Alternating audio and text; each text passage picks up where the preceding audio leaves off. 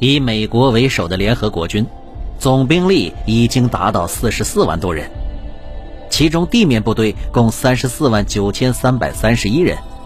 空军三万六千六百七十七人，海军五万九千四百三十八人，各种作战飞机一千一百余架，各型军舰二百余艘，拥有绝对的制空权和制海权，地面部队兵力和装备。也占有绝对的优势。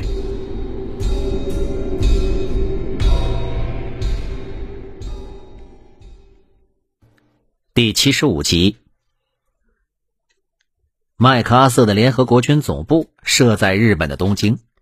下辖美军第八集团军和美军第十军，联合国军空军司令部，联合国军海军司令部。联合国军地面部队共计有美军三个军、六个师和一个空降团，英国步兵第二十七旅、土耳其旅、澳大利亚第三营、菲律宾第十营、南朝鲜军十一个步兵师。美军第八集团军司令沃尔顿·沃克指挥美英军和南朝鲜军共八个师、一个旅和一个空降团，其中美第一军指挥美骑兵第一师、步兵二十四师、英军二十七旅。南朝鲜第一师，美第九军指挥美步兵第二师、步兵二十五师、空降第幺八七团。南朝鲜第二军团指挥第六、第七、第八师，负担朝鲜战场西线的作战任务。美军第十军军长爱德华·阿尔蒙德指挥美陆战第一师、步兵第七师和南朝鲜第一军团，含首都师和第三师。担负朝鲜战场东线的作战任务。南朝鲜第三军团辖第二和第五师，负担后方警备的任务。南朝鲜第九、第十、第十一师直属南朝鲜国防部统辖。另外，美军步兵第三师正在由美国本土向日本启运之中，准备调到日本作为麦克阿瑟总部的预备队。美军地面部队武器装备高度现代化。每个步兵师拥有各种坦克一百四十九辆，装甲车三十五辆，各种火炮九百五十九门，包括榴弹炮七十二门，各种直射炮、山炮、野炮、无后坐力炮一百二十门，各种迫击炮一百六十门，高射炮六十四门，火箭筒五百四十三具，其中七十毫米以上口径的火炮三百三十余门。美军七个师和第八集团军总部不包含南朝鲜军和其他联合国军，总计有各种火炮六千零四十九门，其中榴弹炮五百六十八门，高射炮七百八十四门。火炮口径大，射程远，具有巨大的火力优势。每个师有联络飞机二十二架，各种汽车三千八百多辆，其中物资运输车即有一千三百辆。部队全部机械化和摩托化，机动快速。每个师有各型无线电机一千六百八十八部，密码机一百四十五部，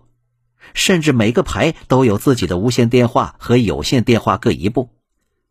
通信设备和战场侦察手段极为先进丰富，指挥联络非常通畅灵敏。加拿大、英国、澳大利亚的部队和装备与美军的装备相差无几。土耳其旅的装备相对落后，南朝鲜军武器装备与美军、英军有很大差距。步兵师没有装备坦克，但编有各种火炮三百九十二门。联合国军空军由美军第五航空队、第二十航空队、第十三航空队、远东轰炸机指挥部、空运指挥部组成，其中第五航空队是联合国军空军的主要作战力量。主要担负对第八集团军的作战支援任务。远东轰炸机指挥部驻扎于日本，主要执行战略轰炸任务。第二十、第十三航空队驻扎于日本冲绳岛和菲律宾，一部侵驻台湾，协助执行作战支援和战略轰炸任务。此外，英国、澳大利亚、南非在朝鲜战场上也投入了少量的作战飞机。美军各航空队大多装备当时最为先进的喷气式战斗机，主要作战机种为 F-80C 式流星式战斗机、F-82 全天候战斗机、另有部分 F 五一野马式战斗机。战略轰炸机部队主要装备有 B 二十九空中堡垒式远程轰炸机，轻型轰炸机分队装备着 B 二六型轰炸机。另外，美国空军还装备有 RF 八零 A 照相侦察机和 RB 二九空中照相机，用于空中侦察。T 六文式战斗控制飞机主要用于空中通信和指挥。C 四六、C 四七。C 五四、C 幺幺九型运输机主要用于空运部队和物资等。联合国军海军包括美国第七舰队、美国远东海军部队和其他参加联合国军国家的军队舰只。美国海军第七舰队是联合国军海军的主要力量，除以舰炮火力攻击地面目标以外，还编有三个航空母舰编队。装备各种舰载飞机，担负作战支援和战略轰炸任务。英国、泰国、澳大利亚、荷兰、加拿大、法国、新西兰、哥伦比亚等国也派出了舰船。南朝鲜海军拥有小型作战舰艇四十六艘。美国海军装备有航空母舰、护航航空母舰、巡洋舰、战列舰、驱逐舰、登陆舰、扫雷舰等。舰载航空兵装备 F-9F 海盗式和 F-4U 豹式战斗机，攻击机中队装备有 A-D 天空强盗式俯冲轰炸机，具有独立作战和支援地面作战的能力。另有美国海军陆战队第一航空队联队，他们主要担负的任务是支援美国陆战第一师和朝鲜东线地面部队的作战任务。美军不仅在武器装备上占有绝对的优势。而且，参加侵略朝鲜的部队都具有丰富的现代化作战经验，战斗力非常强。其军官均经过各级军事院校的培训，中高级军官都参加过第二次世界大战，有的甚至还参加过第一次世界大战。对技术的控制能力非常强，士兵也经过正规化的训练，军事技术比较熟练。美军作战的特点主要表现为陆海空三军联合的全方位的立体作战，并且各军兵种协同动作非常熟练。美军虽然装备先进，但是美军步兵战斗力相对较弱，战斗精神差，作战中对坦克和炮火的支援依赖性大。地面部队机械化和摩托化装备对后方和道路的要求高，依赖性大。作战时需要有良好的道路和后方补给线予以保障，一旦离开公路，在山地作战，其机动性即受到很大的限制，后勤保障也负担很大，从而在很大程度上限制着其现代化武器装备的威力发挥。此时，朝鲜人民军有三种情况：一是部署在朝鲜北部靠近中朝边境地区的部队。既有第一军团辖四十六、四十七师，这两个师均为新组建的部队，各一万人；还有第幺零五坦克师、第十七坦克旅以及一个独立团，位于归城地区。第三军团辖第一师，其中第一师的老部队有五千人，第三师老部队为三千人，第十二师有老部队两千人，第十五师有老部队三千人。其余的第八师、第十三师均为新组建的部队。第四军团辖第四十一师，为新组建部队；海防第一旅新组建部队；第七十一独立团新组建部队，再加上坦克团。以上部队位于封山地区。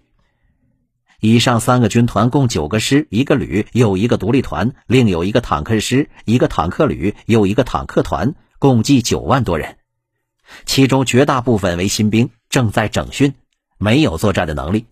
能坚持作战的部队是非常少的。朝最高统帅部能够控制指挥并投入阻击联合国军北进的，实际上在当时只剩下第一军团的三个多师。